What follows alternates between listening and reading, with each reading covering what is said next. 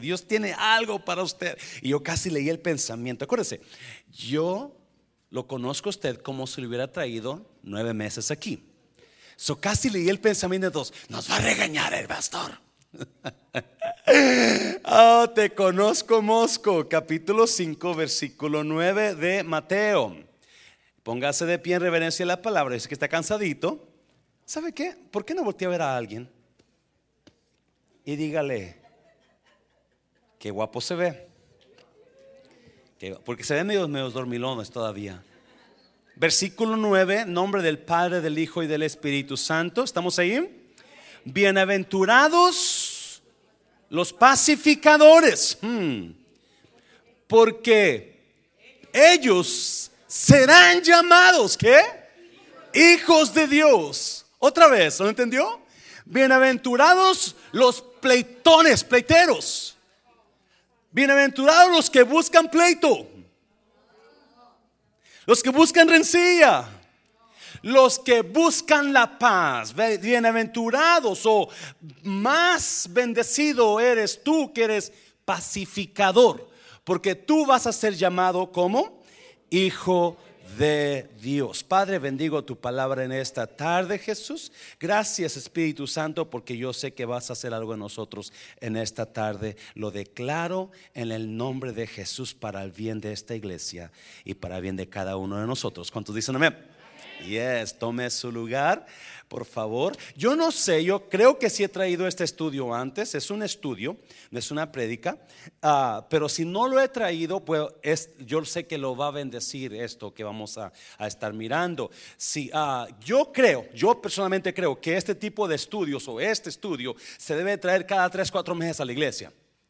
Amén, iglesia. Después que lo usted escucha, dice, yes, lo quiero ir el próximo domingo, ¿verdad? Porque lo necesitamos tanto.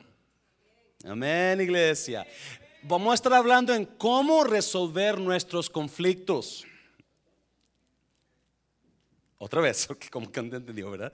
Quiero hablarle en cómo resolver nuestros conflictos y restaurar relaciones. Yo hablo mucho de relaciones, usted lo sabe, usted me conoce. Pero no sé si he traído este estudio con usted. Ah, y yo quiero hablar en esta tarde. Yo, yo quiero que usted sea, eh, sea, se abra a lo que Dios va a hablarle. Amén, iglesia.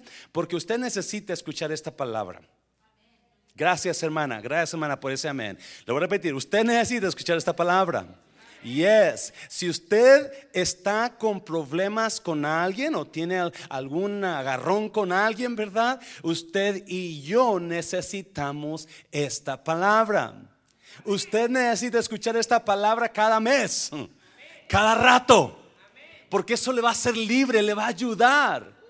Amén, iglesia. Dígale a alguien, esto va a estar bueno. Yeah. This is gonna be good, this is gonna be good. Si usted tiene problemas con su pareja, esto va a estar bueno. Si usted se agarró desgreñones con alguien, esto va a estar bueno. La Biblia habla que somos llamados a buscar la paz. Es más, la Biblia habla de que la manera que nos van a conocer como verdaderos hijos de Dios es cuando nosotros busquemos la paz. Bienaventurados los pacificadores, porque qué? Ellos serán llamados hijos de Dios. Usted y yo no fuimos llamados a pelear. Usted no, yo no fuimos llamados a odiar. Nosotros somos llamados a llevar paz a donde quiere que vayamos. Amén, iglesia. Um, you la razón que muchas veces no somos pacificadores o no tenemos paz con alguien es, es porque no entendemos, rechazamos. A mí no me gusta la confrontación. A la mayoría del hombre no le gusta la confrontación, a la mujer sí. La mujer le encanta pelear, ¿o no? No pelear, no pelear. Le encanta confrontar, le encanta la verdad. A ver, dime, ¿qué estabas haciendo anoche? ¿Dónde estabas? ¿Sí o no? Y es, a la mujer le gusta las cuentas claras. Y siempre que una mujer como que huele las cosas mal, siempre le va a buscar la verdad. Siempre agárrense, acuérdense, yo lo que hablaba con los jóvenes adultos hace unas semanas atrás y le decía, una cosa, una verdad que usted siempre tenga en cuenta, nunca se va a quedar con un secreto escondido. No puede. Todo lo que hagamos va a salir a la luz. Toda mentira va a salir a la luz. Amén, iglesia. Tarde o la podemos encubrir por un rato, la podemos encubrir por un tiempo, ¿verdad? Pero tarde o temprano, it's going to come out. It is going to come out. I'm, oh my God. Yo estoy preparando para huir en cuanto salga la verdad.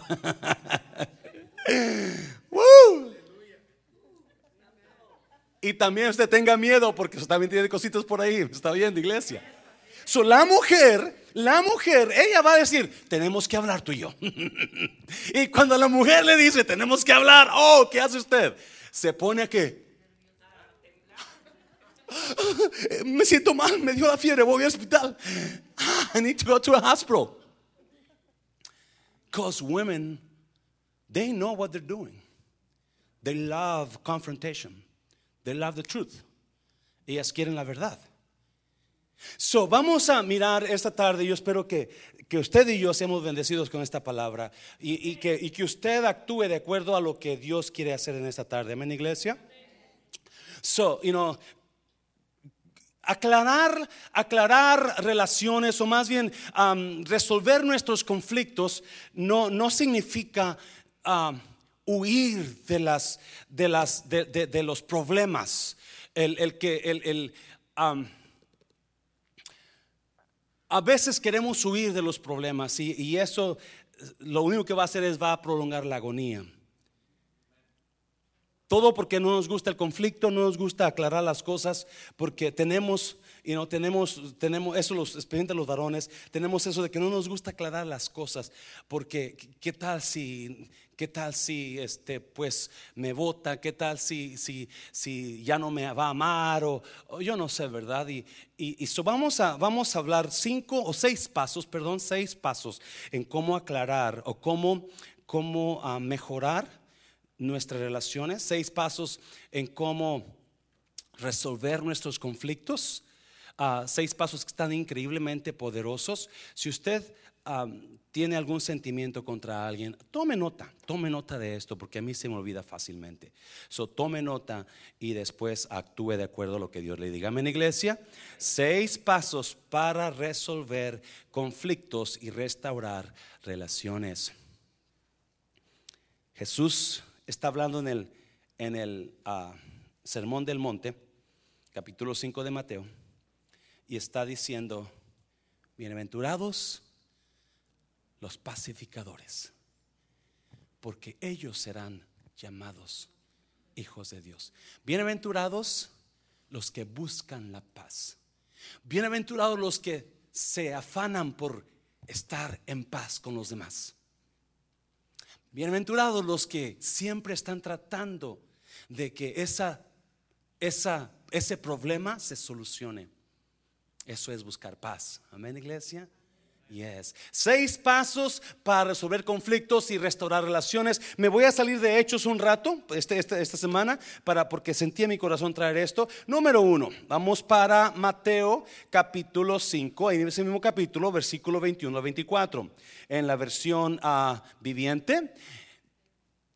Número uno, para resolver conflictos entre nosotros, yo debo de dar el primer paso. Amén, iglesia si hay algo aquí, porque muchas veces lo entendemos, sabemos que estamos mal y queremos resolver el conflicto, pero esperamos que ella venga a mí. No, no, pues él me tiene que buscar. Él tiene que llamarme, ¿sí o no? Él tiene que comenzar, a, él tiene que saludarme primero para entonces yo lo saludo. Y, Mateo, Jesús, Jesús en Mateo 5 dijo una gran verdad, versículo 21, mire. Han oído que a nuestros antepasados se les dijo, no asesinéis. Si cometes asesinato, quedará sujeto a juicio.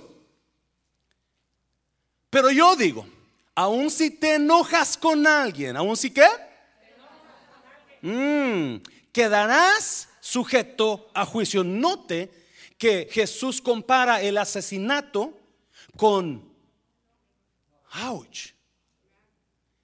Jesús compara lo mismo. Si llamas a alguien idiota, no volte a ver a nadie, por favor, ¿ok?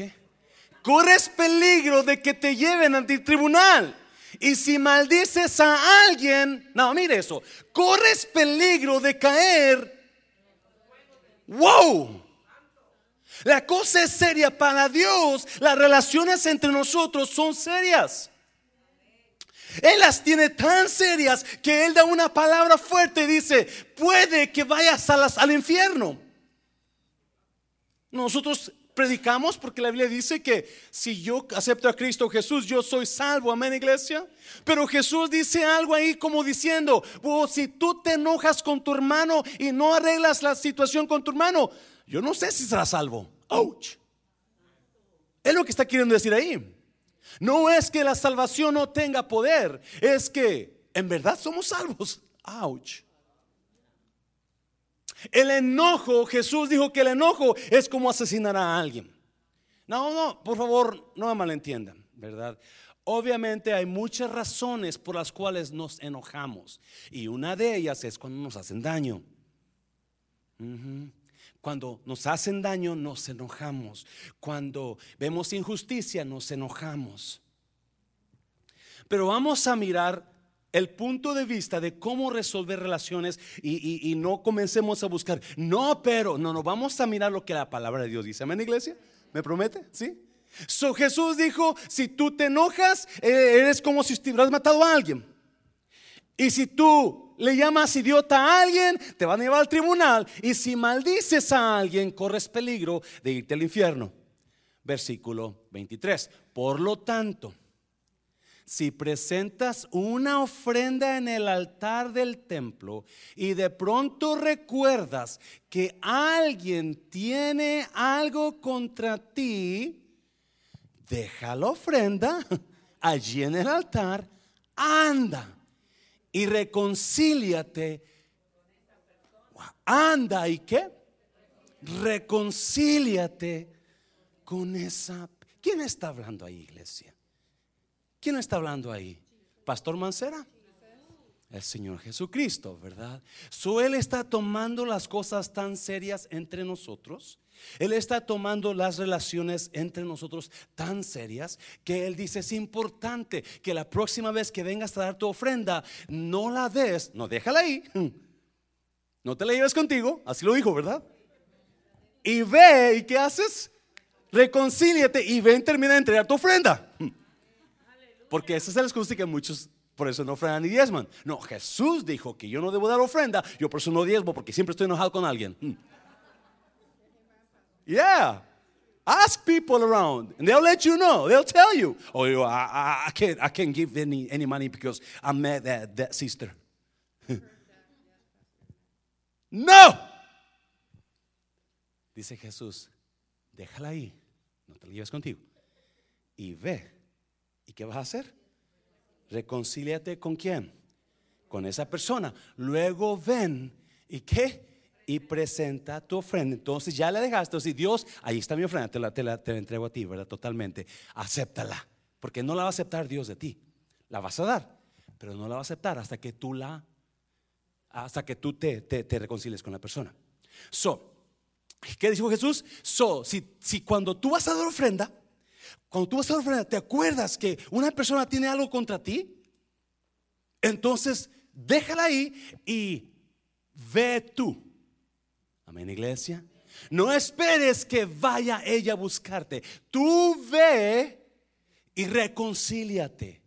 Si yo necesito, yo entender que yo no tengo que esperar a que ella persona venga a mí, yo necesito ir a buscar a esa persona. Yo voy a dar el primer paso para ir y comenzar el, el trabajo de la reconciliación. Yo voy a ser el que inicie, el que inicie ese, esa obra. Los hijos de Dios no esperan a que vengan los demás. Los hijos de Dios sabemos que nosotros vamos a dar ese paso. Amén, iglesia. No estoy esperando que aquella, que aquel, que el otro, yo, porque yo sé que es mi alma la que está en juego. Amén, iglesia. Es mi alma y es mi reputación. Porque yo le aseguro que todo el mundo está hablando. Ni el hermano va, ni el otro hermano va. Y aquel se ve más inteligente y aquel se ve más espiritual. Y ninguno por inteligente y ninguno por espiritual. La gente está mirando y la gente está esperando. Amén, iglesia. No, pues aquel es pastor. Él debe ir primero. No, aquel es líder. Él debe ir primero. Ustedes son hijos de Dios. Amén, iglesia. A menos que no sean hijos, entonces no lo hagan. Pero Jesús dijo, los que son pacificadores serán llamados hijos. Un verdadero hijo va y pide perdón. Dáselo fuerte, Señor, dáselo fuerte, Señor. Escuche, por favor, iglesia. Un verdadero hijo va y pide perdón. Now, ¿por qué no vamos? ¿Por qué no damos ese paso? ¿Por qué no comenzamos a dar esa iniciativa de, arreglar las cosas con los demás? ¿Por qué? ¿Mm? ¿Por pollo? ¿Orgullo? Ok, orgullo. Gracias. Yo dije por pollo. ¿Por orgullo? ¿Por miedo? ¿Sabe por qué no vamos? Por falta de amor. Por falta de amor. Primera de Juan, capítulo 4, versículo 18, dice, en el amor no hay temor, porque el perfecto amor echa fuera el temor. Muchas veces tenemos miedo de que nos rechacen, tenemos miedo de que se rían de nosotros o que nos acusen más, porque eso puede pasar. Eso puede, eso usted va a correr el riesgo de que si usted va con esa persona que tiene problemas, quizá la persona va, va, va a echarle más leña, ¿verdad? Y ya ni modo, esa persona, si eso es lo que hace, usted cumplió con ir. Pero no, no es el primer paso, porque hay más cosas que tenemos que hacer, iglesia.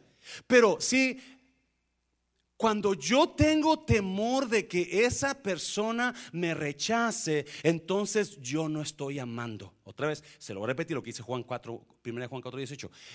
En el amor no hay temor, porque el perfecto amor echa fuera todo temor. Cuando usted y yo amamos, no importa qué miedo yo tengo, miedo de que me rechace, miedo de que me acuse más, miedo de que use lo que yo digo para torcerlo y decir más cosas, porque gente va a ser así, amén iglesia, van a usar lo que yo dije, lo que usted dijo, para acusarlo, es que dijo esto. Y siempre pasa así. Hay personas que van a agregarle a lo que usted dijo o van a torcer lo que usted dijo, ¿verdad? Y ese todo ese miedo. Y he hablado con personas, no, es que tienen que estar dos, tres personas ahí juntos porque esa persona es así, esa. Tenemos miedo, pero no, no, escuche bien. Cuando amamos, el temor sale huyendo. Alguien decía, daba el ejemplo de, una casa incendiándose, ¿no? Está una casa incendiándose y, este, y hay un niño ahí dentro de la casa y yo tengo temor al fuego, me voy a quemar, so yo no me meto, pero cuando me dicen o cuando alguien dice, hay un niño ahí, yo voy a echar mi miedo fuera por ir a salvar a ese niño. So el amor por el niño venció el miedo al fuego. Y la razón que no vamos con personas a pedir perdón es porque no amamos lo suficiente. Amén, iglesia. No amamos lo suficiente. Esa es la realidad. Porque todo, cuando usted y yo amamos, todo miedo sale. Créame, iglesia. Cuando no importa cómo lo van a atacar, no importa cómo van a quizás a, hacer con usted, no importa qué es lo que van a decir, usted va a amar, amén, iglesia. Porque eso es lo que somos llamados a hacer, somos llamados a amar. Es el segundo mandamiento que dijo sí, Jesús. Y el segundo y el, último mandamiento, ¿sí o no? Amarás a Dios y amarás a tu prójimo. So, usted anímese a, a caminar recto y en lugar de esperar que Él venga o que ella venga, no, usted vaya. Déselo fuerte al Señor, dáselo fuerte al Señor. Número dos.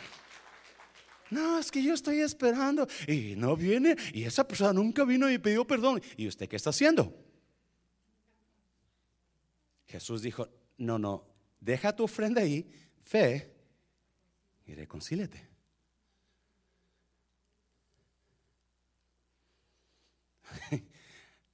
Tengo ganas de levantar una ofrenda ahorita. A ver quién se va a cocinar. Todo el mundo va a correr, ¿verdad? Número 2, capítulo 4 de Santiago. Número 2, versículo 1. ¿De dónde vienen todos los conflictos y peleas? ¿Está aquí conmigo, iglesia?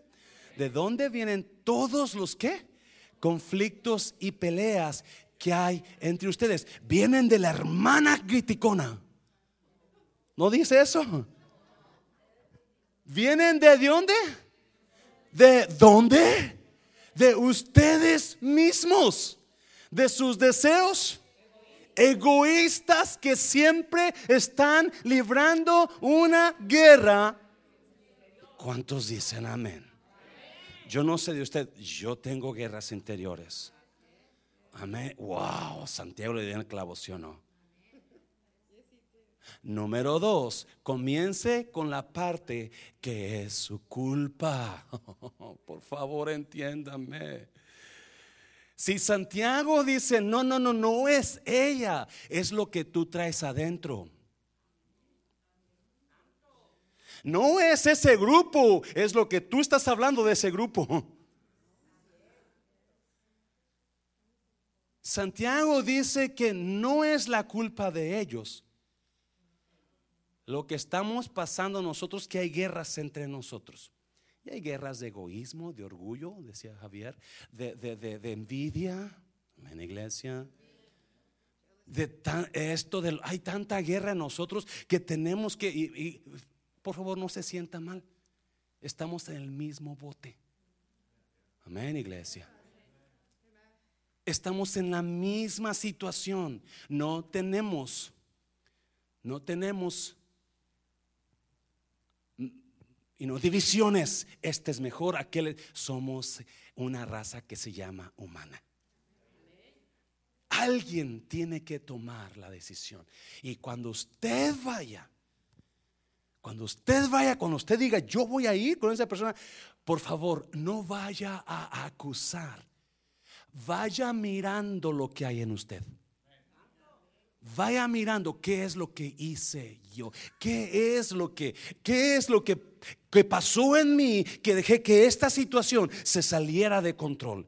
¿Qué es lo que, que hice yo para que, para que esta situación esté como está ahorita? Porque a veces va a tocar que la reguemos y, que despertemos. Wow, ¿por qué dije eso? ¿Por, qué, ¿Por qué actué así? ¿Por qué grité así? Why did I scream so hard at her? Why did I say that for? Oh my God, I shouldn't have said that. a menos que a mí no me pase a mí, ¿verdad? Y Santiago dice, no, las guerras, los pleitos que pasan entre ustedes es por lo que usted trae adentro. Es por esos deseos egoístas que están entre ustedes mismos. Es esa la situación. Por eso tenemos que comenzar con nuestra culpa. Entienda eso. Comienza y va y yo le aseguro que cuando usted vaya con esa actitud, ¿sabe que mi hermana? Ah, yo la regué.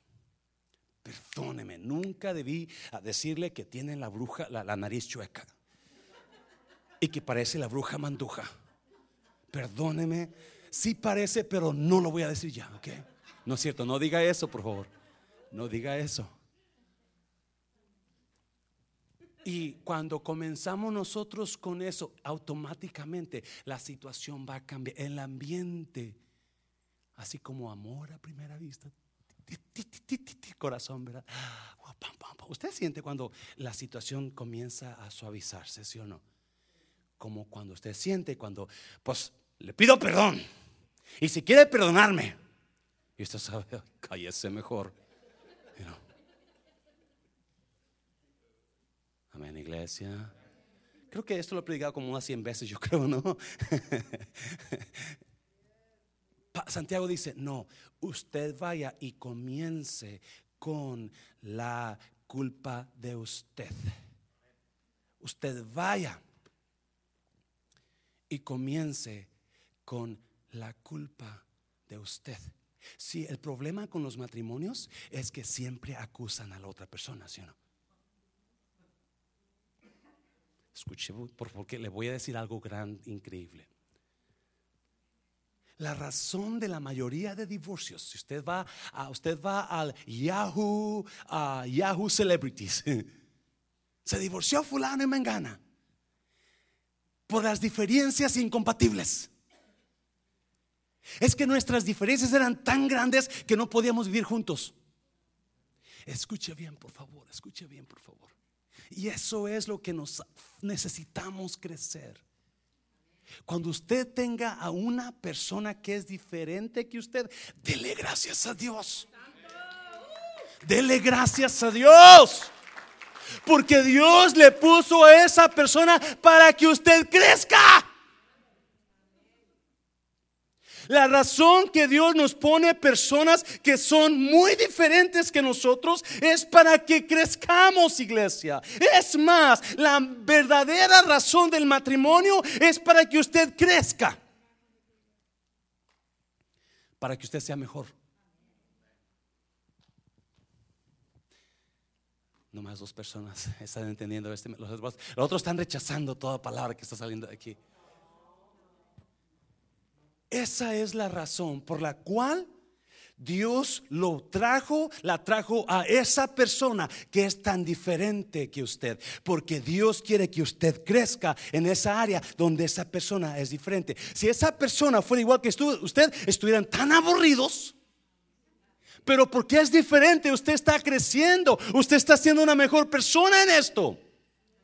Y muchas veces entendemos, entendemos mal y pensamos que, que, que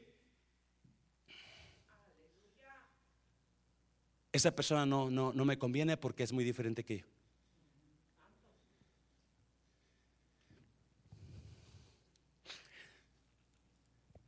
Recuerda eso siempre. Es mejor resolver que disolver en las relaciones. Es mucho mejor resolver que disolver. Es mucho mejor resolver los conflictos que disolver la relación. Usted no va a ser mejor sin esa persona en la vida de usted. Usted va a ser mejor con esa persona en la vida de usted.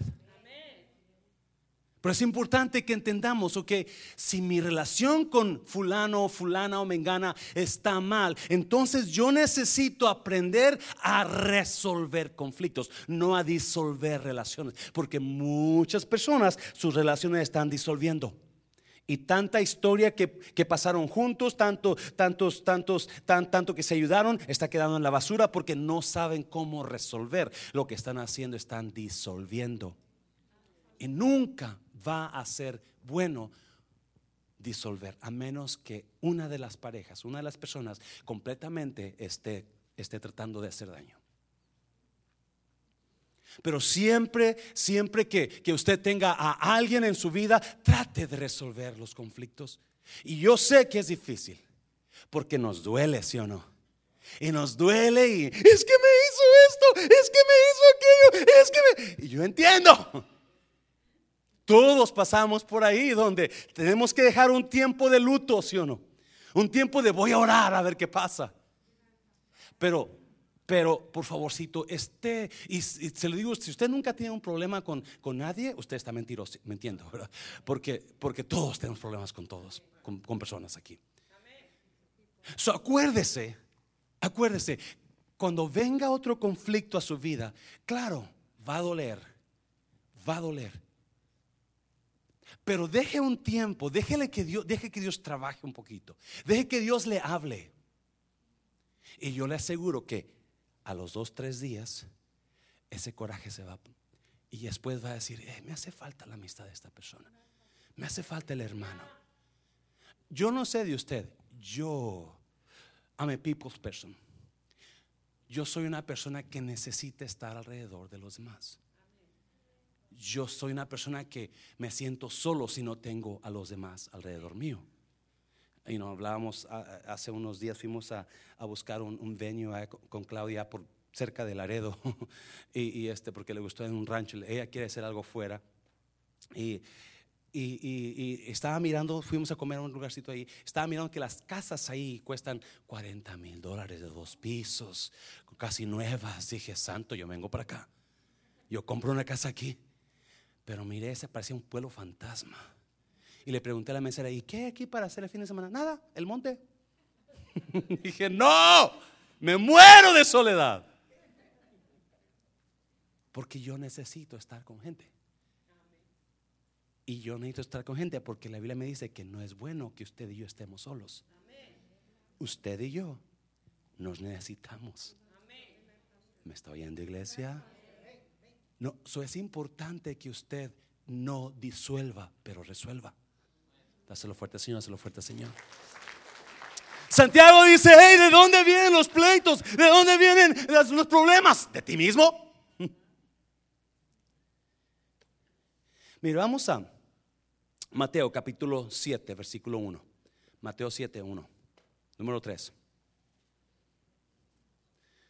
No juzguen a los demás para que Dios no los juzgue a ustedes. Porque se les juzgará de la misma manera que ustedes juzguen a los demás. Con la misma medida que ustedes midan a los demás, Dios los medirá a ustedes. ¿Por qué te fijas en la que? En la pajita que tiene tu hermano en el ojo, pero no te das cuenta de la viga que tienes tú en el tuyo. Cinco. Five. Cinco, ¿no? Ok. Creo que no le pasé el otro, ¿verdad? Pero, you know, el Señor Jesús, ¿cuántos saben que tenía un, un sentido del humor increíble? ¿Verdad? Él empieza a hablar, ah, ya está. Él empieza a hablar y luego, y luego dice, porque están juzgando a gente, ¿verdad? Están hablando de gente. Y lo, lo que usted habla, iglesia, lo que usted habla, si usted no miró las cosas, mejor no diga nada. Por favor, no diga nada porque usted está juzgando. Si usted no estuvo testigo, mejor no diga nada. Porque está juzgando. Y así como usted hable, que dijo Jesús, así van a hablar de usted. Con la misma medida que mides a los demás, vas a ser medido tú. Entienda eso, yo no lo dije, lo dijo Jesucristo. Amén, iglesia. Eso no se sorprenda si usted le gusta juzgar a que alguien va a estar hablando de usted.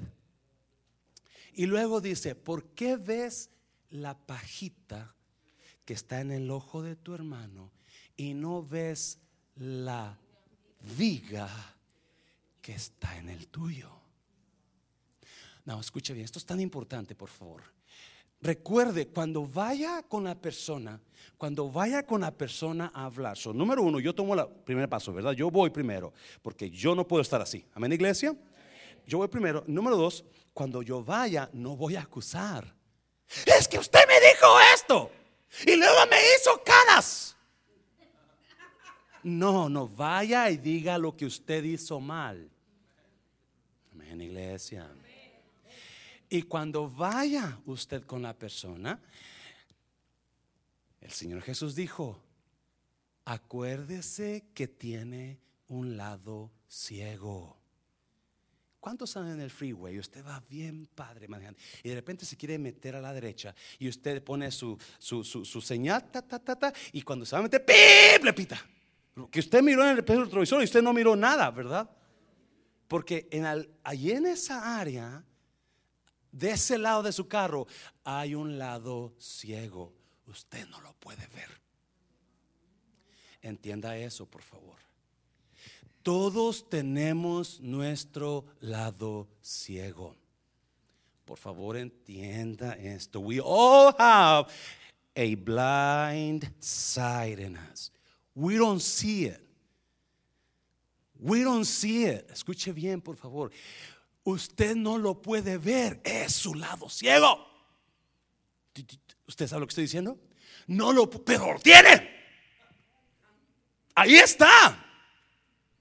Ahí está, pero usted no lo puede ver. Le tengo nuevas. Todos los demás si lo ven. Todos los demás si lo ven. Oh, pero vemos la, la pajita, pero no miramos la viga. porque no la puedo ver. Please understand, I'm not, I'm not judging you, I'm not accusing you. It's just that's the way it is. Entiéndame que no lo estoy acusando. No, así es. Lo que usted tiene que entender es reconocer que, wow, ¿cuál será mi lado ciego? Por eso, dos cositas por eso. Por eso, número uno, necesitamos a alguien que nos enseñe nuestro lado ciego. Amén, iglesia. Y cuando le enseñen su lado ciego, no les brinque. Amén, iglesia. Y es no les brinque, porque acuérdese, usted no lo puede ver, pero ellos sí. Ellos sí. So, por más que usted no es cierto, usted no lo puede ver. ¿Cómo puede estar seguro que no es cierto? ¿Me está entendiendo? La fuerte, Señor, la fuerte, Señor, la fuerte, Señor. So it's so important that we understand. We can see our blind side. We can't. I can't see it, but guess what? You can see it, and you can come and tell me, "Hey, Pastor, guess what? You messed up on this side. That's your blind side." Yeah, yo no, yo no lo puedo ver por más que yo quiera. No lo puedo ver. Por eso lo necesito usted que me lo diga, por favorcito. No me guste porque mi persona yo diga, yo soy el pastor, yo no puedo estar en este lado, yo no puedo ser tan feo así.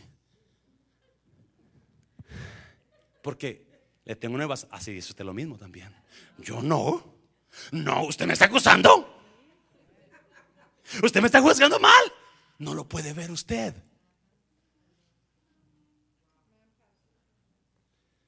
¿Quién see it. So take it like a man.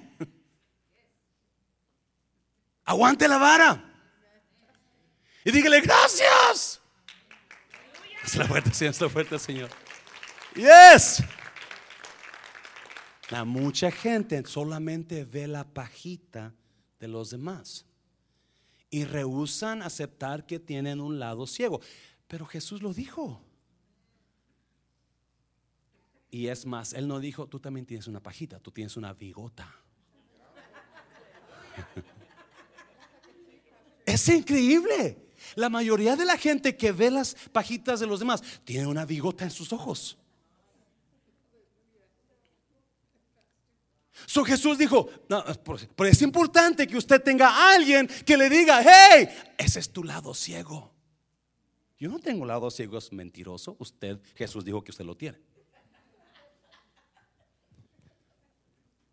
No, no solamente por eso necesitamos a alguien que nos lo diga y que usted no se enoje, no les declare la guerra. Estaba mirando la película Pearl Harbor ah, por la segunda vez porque me encanta la historia a mí, me encanta la historia de México, de Estados Unidos, me sé más de Estados Unidos, creo, ¿verdad? Pero me encanta, me, me impactó lo que, lo, que, lo que Japón hizo. Japón comenzó, comenzó con el presidente Roosevelt, Roosevelt, algo así, comenzó pláticas de paz. Y mientras él está haciendo pláticas de paz con Estados Unidos, su ejército se está preparando para atacar a escondidas. Su, Estados Unidos está bien confiado. Está bien confiado en que, hey, todo está bien, tenemos, hay guerra ya en Europa, pero con Japón nosotros tenemos paz, estamos trabajando para mantener la paz, para que, estar, para, para, que, para que no tengamos guerra nosotros, pero no se dan cuenta que Japón está a escondidas tramando algo. Y qué horrible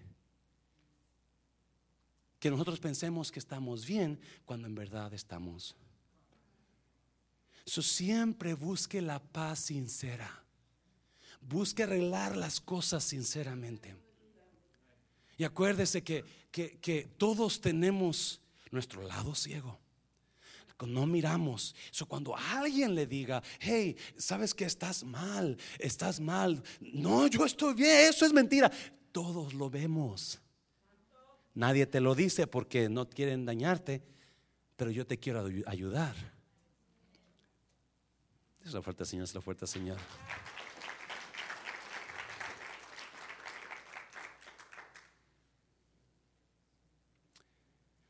Por eso, cuando usted vaya con alguien que tiene conflictos, sepa que también en usted hay un lado ciego y que quizás usted no lo ve todavía. So vaya con la actitud humilde. Por eso es importante ir diciendo, sabes que yo la regué. Perdón, porque no, porque no sabe que, porque usted no sabe qué es lo que usted no está viendo. ¿Me está oyendo? No sabe que ella sí está mirando y usted no ve.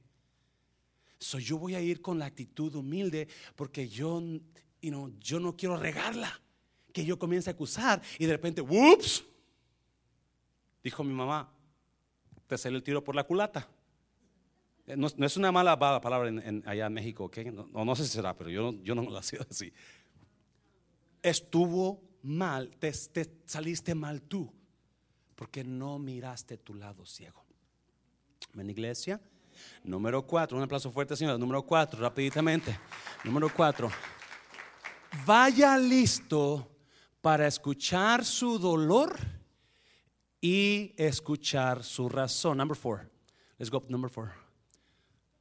Ah, vaya listo para escuchar su dolor y escuchar su razón. Now, usualmente hemos hablado, escuche el dolor. Pero hay algo más. Escuche la razón de ellos también. Mire, Santiago, por esto, mis amados hermanos, todo hombre sea pronto para oír, tardo para hablar, tardo para airarse. ¿Cuántos ya se conocen este versículo de memoria? Okay. So Santiago 4:19 dice, por tanto, por esto, mis amados hermanos, todo hombre sea pronto para oír, tardo para hablar, tardo para airarse. Santiago 4:19. Ok, ahora ayúdenme todos. Por Santiago 4:19 dice, por esto mis amados...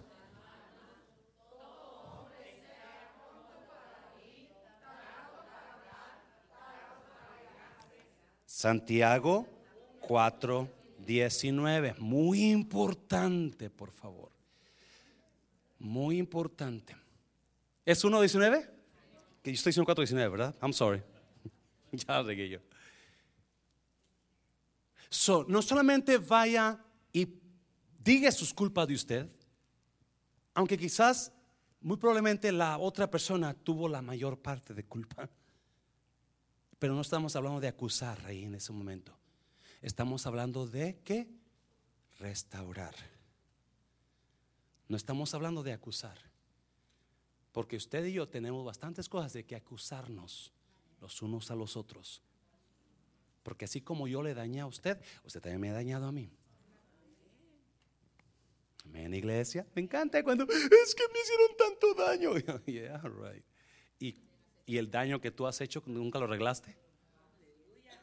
Porque todos nos dañamos unos a otros, iglesia. Eso ya lo hablo cada rato, ¿verdad? Pues es importante, escuche bien. Cuando vaya con la persona, vaya lista o listo para escuchar su dolor.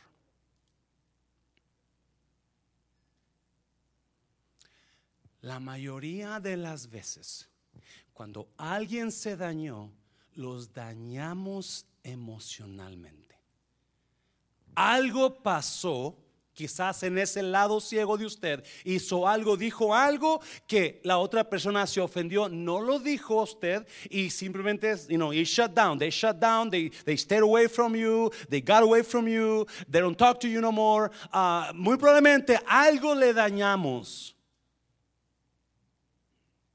Por eso está actuando así. Escuche bien, por favor. Usted no es la única persona dañada. Y eso es lo interesantísimo del ser humano, que pensamos que somos los únicos que sufrimos. Amén, iglesia. Dios mío, Dios mío, mátame, mátame, ¿por qué me tienes aquí? Elías, Elías le dijo a Dios así, quiero morirme Dios, quiero... ¿Y por qué te quiere morir Elías? Yo soy el único que está sufriendo. Yo soy el único que te busca, soy el único que te sigue, nadie más. Elías, really? Tengo siete mil personas que están mejor que tú, Elías. También sufren como tú, también me buscan como tú, también. ¿Para qué te crees el único? Somos la única raza que creemos que somos los que sufrimos más.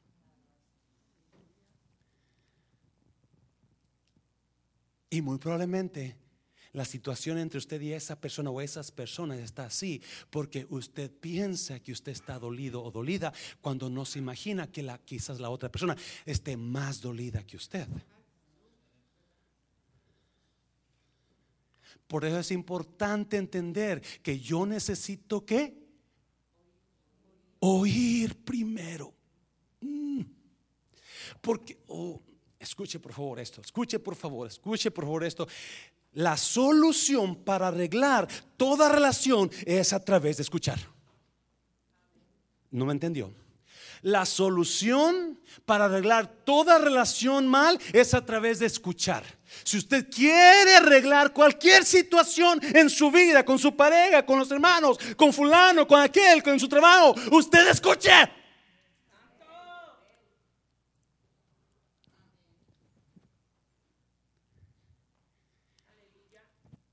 Ahí comienza la sanidad. Cuando escuchamos lo que la otra, el dolor de la otra persona. Cuando escuchamos lo que la persona, por eso Santiago dice, todo hombre sea pronto para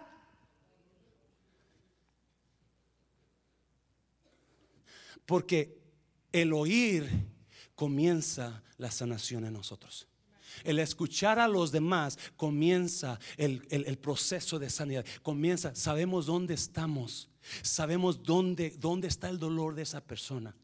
El problema, escucha bien por favor, es que cuando escuchamos el dolor, minimizamos el daño que le hemos hecho.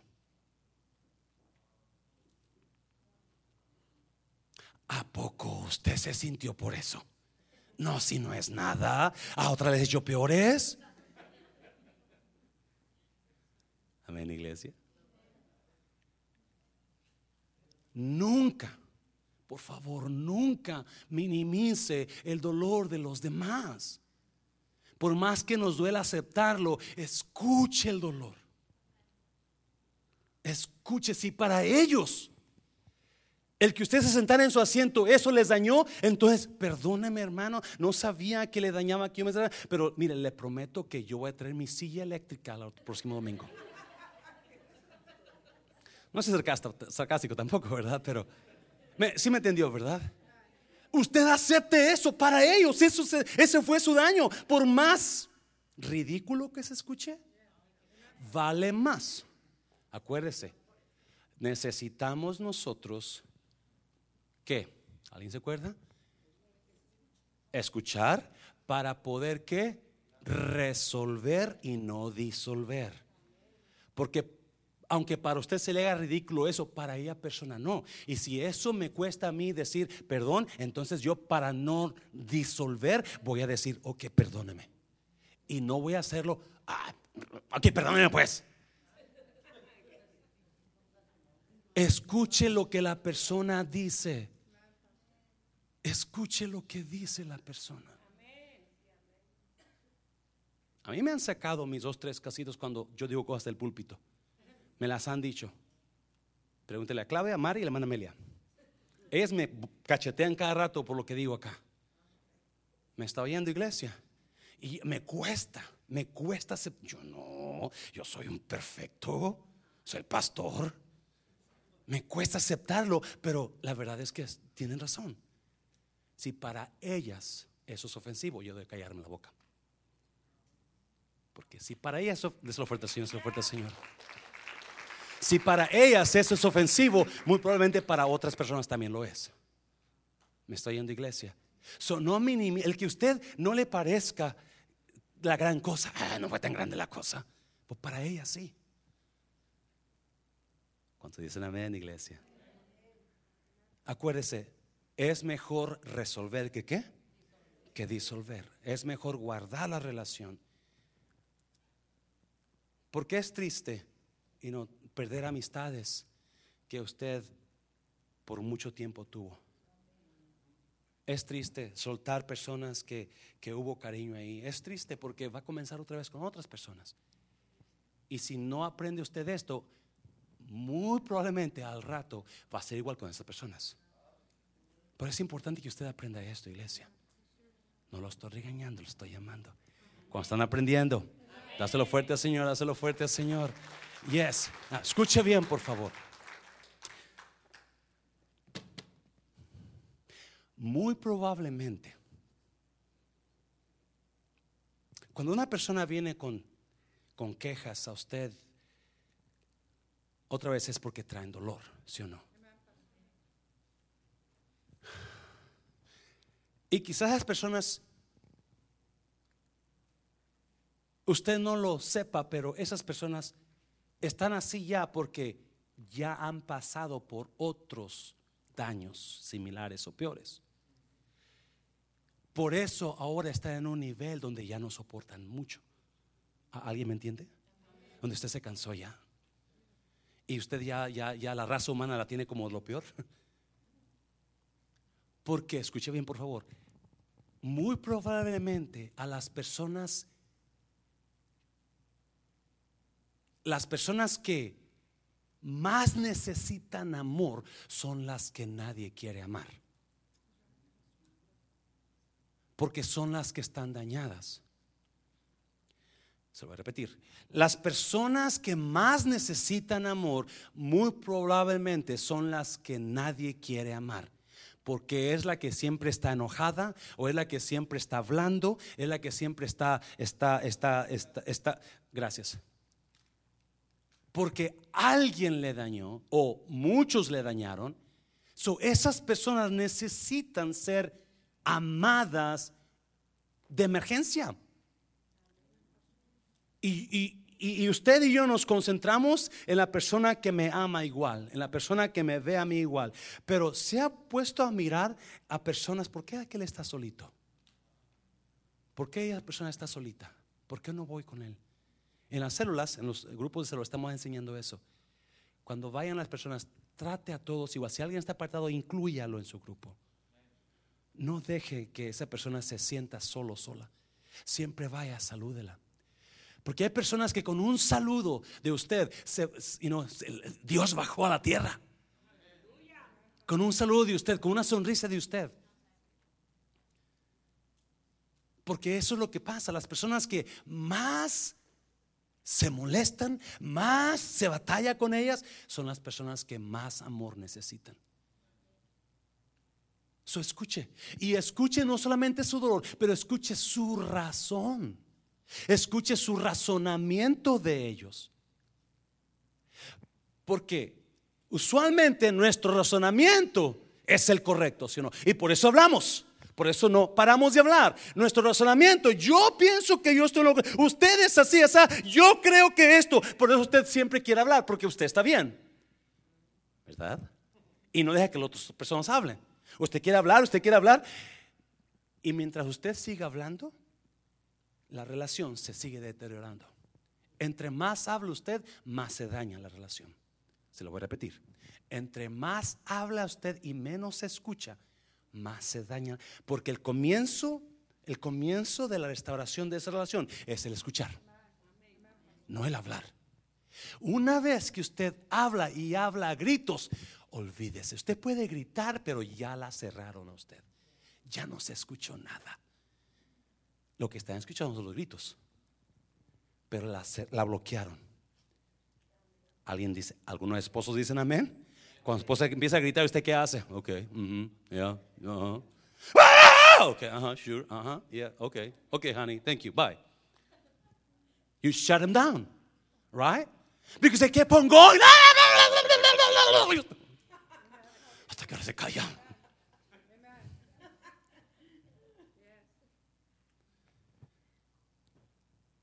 They're going to shut you down.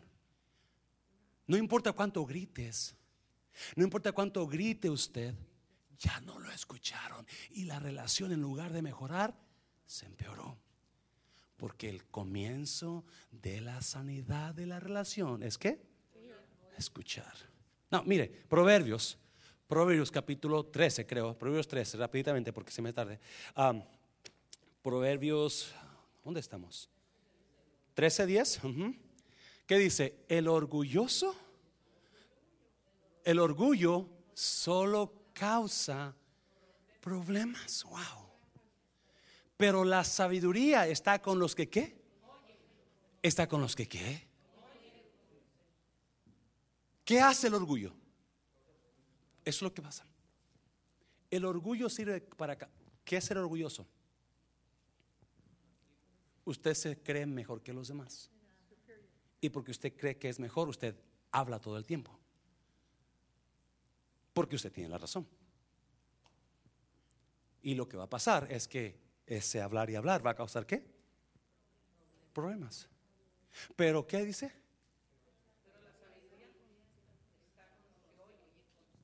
Pero la sabiduría está con los que oyen.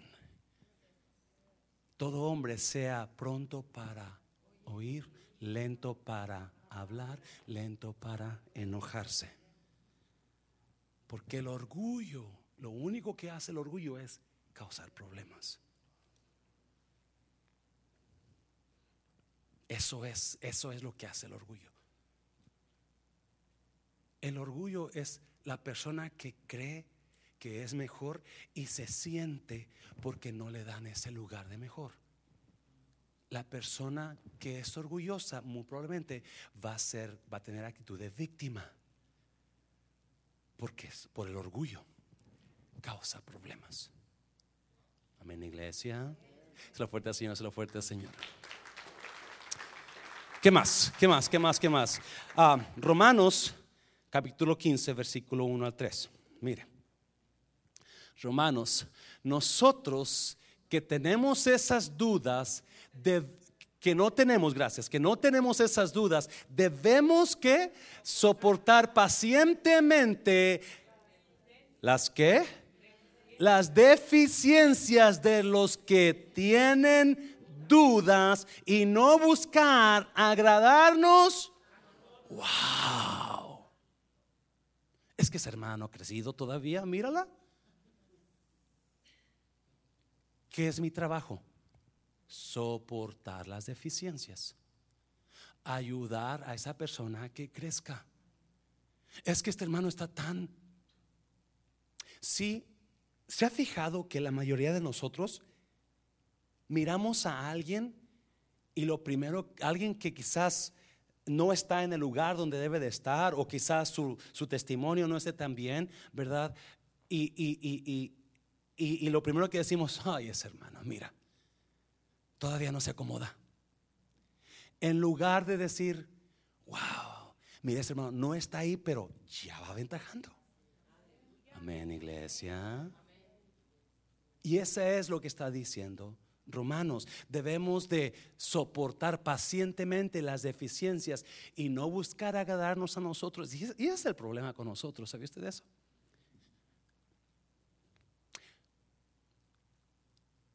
Estamos como el asadón nosotros, ¿verdad? Todo para acá y nada para allá. Amén, iglesia. A menos que usted sea mejor que yo, entonces usted siempre piensa en los demás. Pero usualmente yo pienso en mí solamente. Y le tengo nuevas. También a usted. No lo decimos. Porque queremos que piensen que yo pienso en los demás. Yo hice esto por aquella persona. Yo le di a esta persona tanto. Pero la realidad es que todos pensamos en nosotros. Y Pablo dice, no, vamos a pensar un poco más en ellos. Mira, versículo 2 versículo 2. En lugar de eso, debemos qué? Pensar en lo que qué? En lo que es bueno. Wow. Créame que si nosotros agarráramos este versículo y comenzáramos a, a, a desmenuzarlo, ¿verdad? Wow. Porque a veces estamos tan enfocados en nosotros que no pensamos en qué será bueno para esa persona. ¿Qué le va a ayudar a esa persona? Como pastor es mi trabajo y, y créame, sinceramente, no lo hago. De vez en cuando se me voy a hacer esto para, pero la mayoría de las veces soy solamente el pastor. Lamento decepcionarlo, ¿verdad? Pero es la verdad. Y, y si nosotros, si nosotros, escuche bien, ¿sabe por qué tenemos problemas en nuestras relaciones? Amistades, parejas, matrimonios. Porque pensamos en Y Pablo dice, si nos pusiéramos a pensar un poquito en qué, ¿qué le ayudaría a él? ¿Cómo sentiría mi esposo si le compro unos zapatos de charol bien limpiados, bien boleados? ¿Cómo sentiría mi esposa si le llevo un ramo de flores y la sorprendo? ¿Qué, qué haría? ¿Qué, ¿Cómo se sentiría? Pero no lo hacemos. ¿Cómo se sentiría esa hermana que, tiene cara de pocos amigos? ¿Qué tal si yo voy y, un día la invito a un café?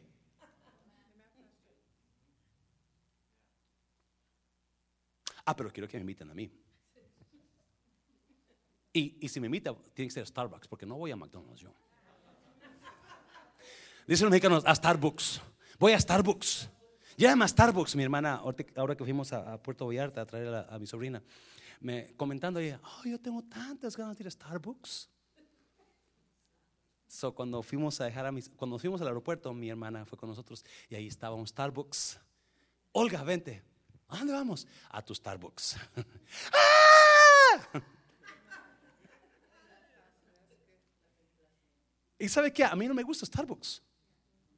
Me da, me da, está muy fuerte para mi estómago. Yo prefiero McDonald's o el de mi casa. Folgers. Pero a ella le encantó Starbucks. vamos a Starbucks. ¿Qué le parece si de vez en cuando pensamos en alguien que tengo problemas y pienso, oye, ¿qué le, qué le caería bien a esa persona? ¿Cómo, cómo podría yo hacerle su día feliz? A mí me impacta, me impacta a Chick-fil-A y no está haciéndole a los jóvenes, sino eh, veníamos, de, veníamos de México y, entrando a, Estados Unidos, Haxia y Ashley, Pastor, Pastor, can we Chick-fil-A?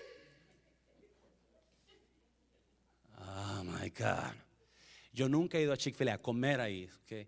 So, Claudia le encanta y Felipe no salen de ahí. Creo que la boda van a ser por Chick-fil-A y no sé qué van a hacer.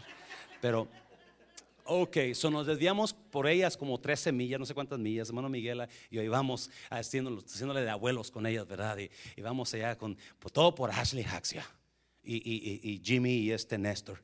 So ahí vamos con los jóvenes a nombres, se parecían niños, se, se bajaron, ¿verdad? Con, pero me impactó porque um, yo pedí un café, ¿verdad? Y, este, y no me pusieron uh, suficiente crema. So me regresé y la persona que estaba que estaba que me había atendido estaba ocupada, pero el manejador, el manager me vio de enfrente y vino directamente a mí y me dijo, ¿le puedo dar algo? Le dije, sí, me falta un poquito. Claro que sí, inmediatamente, pum, pero con una actitud de, wow, supo cómo me iba a hacer sentir bien. Nosotros tenemos a Cristo, iglesia. ¿Qué me gano en estar pleito con mi hermana Vicky? lo que me voy a ganar, you know, quizás son llamas del infierno por no arreglar mis cosas con ella. ¿Qué me gano con estar en pleito con ella? Me va a afectar a mí, porque ella es una bendición para mi vida. Eso si la pierdo, imagínese, mi vida no va a ser igual. Y le tengo nuevas también a usted. Si lo pierdo a usted, si pierdo su amistad, mi vida no va a ser igual. No va a ser igual, porque lo necesito. Un aplauso fuerte, Señor, un fuerte, Señor. Número tres, mira, número tres. Cristo mismo tampoco buscó, ¿qué?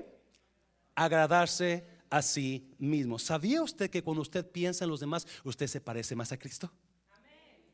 Cantábamos un canto, Cristo, yo te amo.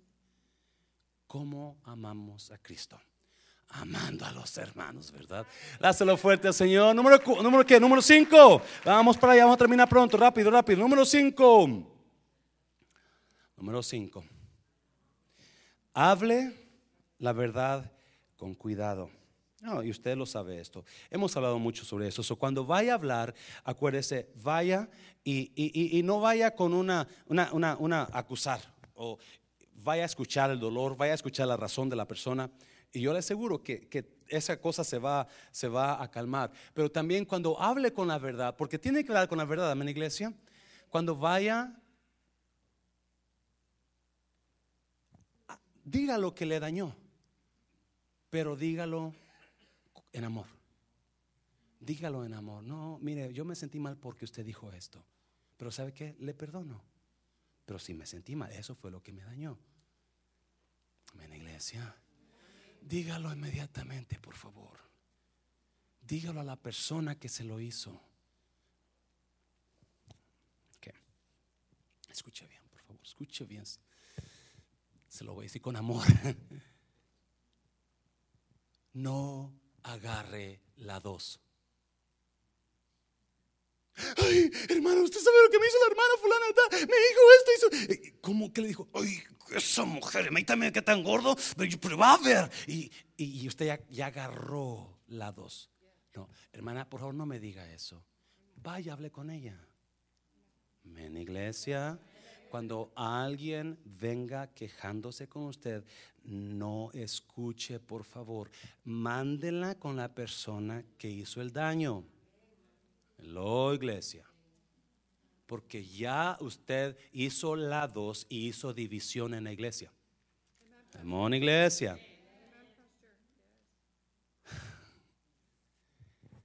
Yo sé que usted y esa persona son bien, bien cuates, ¿verdad? Y yo sé que también usted tiene algo contra la otra persona, ¿verdad? Pero por más que... No, no, no, hermana, no me diga eso. Vaya con la persona y arréglalo, dígaselo bien. ¿Cómo le...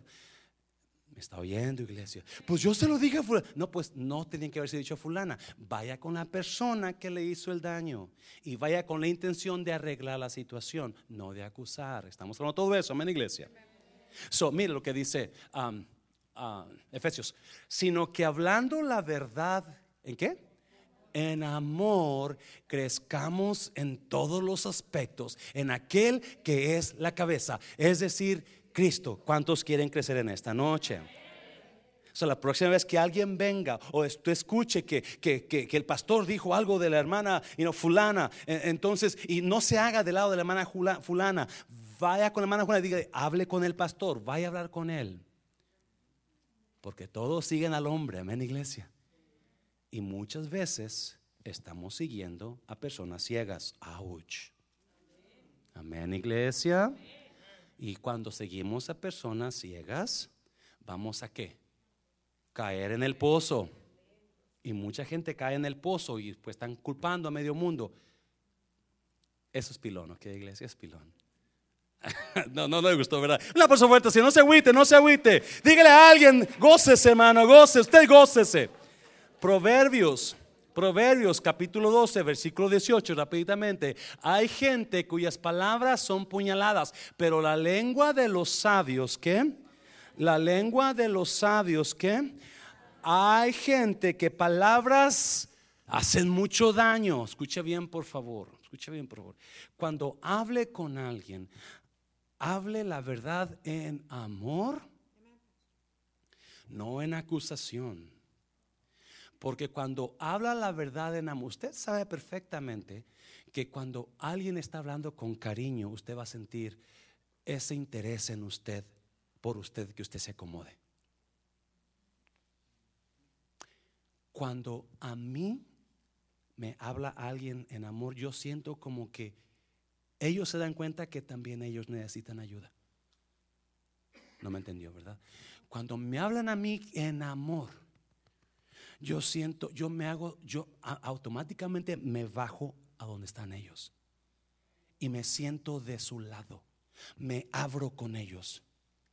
Porque si algo le va a ayudar a usted con las demás personas a que lo escuchen o la escuchen, es cuando les hable con amor es cuando usted hable. ¿Sabes qué? Sabes que te amo, ¿verdad, mi hermano? Vamos a tomar un cafecito. Mira, yo, estoy orando por ti. Estoy orando por ti y yo veo que eres una gran persona y yo creo que Dios tiene cosas tremendas para ti. Ah, esta área necesitas mejorarla o esto quizás está un poquito, pero sabes que te voy a ayudar. Yo estuve ahí también. Yo batallé con eso también, pero ahora voy a ayudarte a ti. Es increíble cómo la forma que hablamos cambia las cosas. Escúcheme por favor, iglesia. No sé si los que fueron a Matehuala se acuerdan, pero veníamos de Matehuala y, como, no sé, cinco o seis horas de Matehuala, ya para llegar a Monterrey, en un tramo ahí, nos paramos al baño, ¿verdad? Y en ese lugar había una mujer, cuando yo llegué, era una mujer, tenía cara como que el hombre le había golpeado por 30 días seguidos. Estaba enojada la señora, cara bien mal encarada, con un sign ahí, no sé si se acuerdan los hermanos. Decía, Cristo viene pronto, arrepiéntete. Creo que sí decía. Pero decía la palabra arrepiéntete. Pero la cara de la mujer daba espanto. Usted, la, usted, usted quiere darle vuelta. Ella miró la ven que decía, ¿verdad? Templo, mundo de restauración, bla, bla, bla, y nos miraba con una cara como diciendo, lárguense de aquí. No, esta mujer estaba diciendo la verdad. Cristo viene pronto, eso es verdad. Yes. ¿La gente que arrepentirse? Sí. La forma en que lo estaba enseñando era horrible. Le estaba diciendo a la gente, no te acerques a mí. Era horrible. Yo le aseguro que ninguna alma ha sido salva. Es más, quizás ha sido tropiezo en lugar de ayuda. Porque la forma en que presentó el mensaje es horrible. Yo dije, esta, señora que está haciendo ahí, por favor, que se vaya a su casa a dormir. No, está perdiendo el tiempo y de nada sirve. A veces hacemos cosas como que son buenas, pero son tan horribles. Amén, iglesia. Dice el proverbio hay hombres, hay personas que cuando hablan son como golpes de espada que dañan. Son puñaladas. Pero hay gente que habla y sana heridas. Más o menos así dice, ¿verdad? Escuche bien, por favor, escuche bien, por favor. Usted y yo no estamos aquí para dañar, iglesia. Usted y yo no estamos en este lugar para, para, para, para derrumbar. Estamos aquí para sanar. ¿Me está oyendo iglesia? Y Dios nos puso aquí para sanarnos unos a otros. ¿Me está oyendo iglesia? Dios no puso usted a mí porque usted tiene don, usted tiene amor, usted tiene, usted tiene cariño para las personas. Y Dios lo puso aquí para que me dé cariño, para que yo sea sano, para que usted, yo, yo fui llamado a, levantarle los brazos a usted, a, darle vida, a, su, a darle esperanza a su vida. Yo, eso, ese, no, nunca fui llamado a, destruirlo a usted, a, golpearlo con mis palabras. Nunca, no, ese no es mi, ese no es mi llamado. Tampoco el de usted. Tampoco el de usted, iglesia. No nos equivoquemos. No nos equivoquemos. Es una iglesia que ama a Dios. Y nuestro llamado es amar. Nuestro mandato es amar. Es restaurar. Te he puesto como restaurador de muros, dice, le dijo al profeta. Vas a levantar los muros tirados. Somos restauradores. No somos derrumbadores. Y si así parece y yo le daño, usted venga conmigo y dígame, usted me está derrumbando. Y le, y le voy a pedir perdón. Porque mi trabajo no es derrumbarlo y quizás sí lo he hecho. Quizás sí lo he hecho. Pero deme cachetadas en la cara. Y dígame, pastor, me está dañando. Porque acuérdese, todos tenemos un lado y necesito que alguien me lo diga, porque quizás no lo veo yo.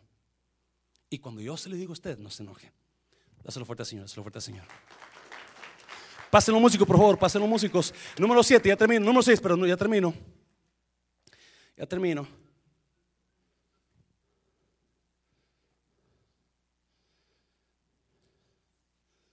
Número 6, 2 Corintios capítulo 5, versículo 18 al 20. Enfóquese en la reconciliación más que en la resolución. Pues muy importante, por favor. Enfóquese en la reconciliación más que en la resolución. Efes, 2 ah, Corintios. Y todo esto proviene de quién?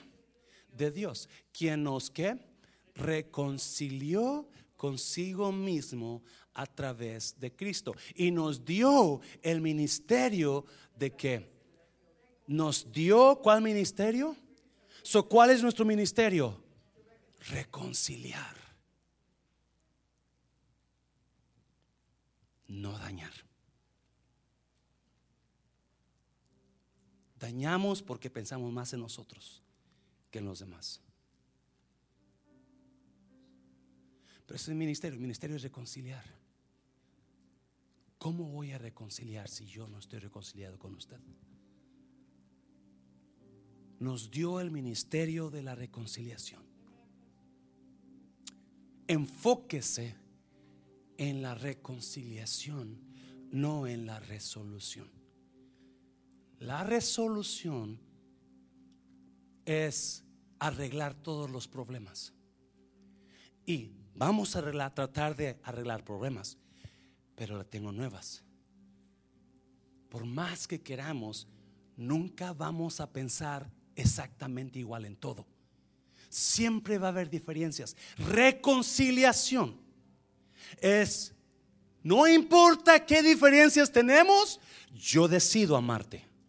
No importa qué problemas tú y yo no estemos de acuerdo, yo decido caminar contigo junto. ¿Alguien me entendió, iglesia? La resolución quizás nunca va a poder llegar porque nunca vamos a estar completamente de acuerdo en todo. Pero la reconciliación sí puede pasar porque no importa en qué no estemos de acuerdo, yo decido caminar contigo. Yo decido darte la mano y caminar contigo. Y cuando tengamos esa mentalidad, cuando cuando no importa las deficiencias de los demás, estemos dispuestos a dar la mano y a ver, pensar cómo le vamos a ayudar. Esta iglesia va a ser una increíble iglesia. Su vida va a ser una vida diferente. Su paz va a venir. Va a sonreír más.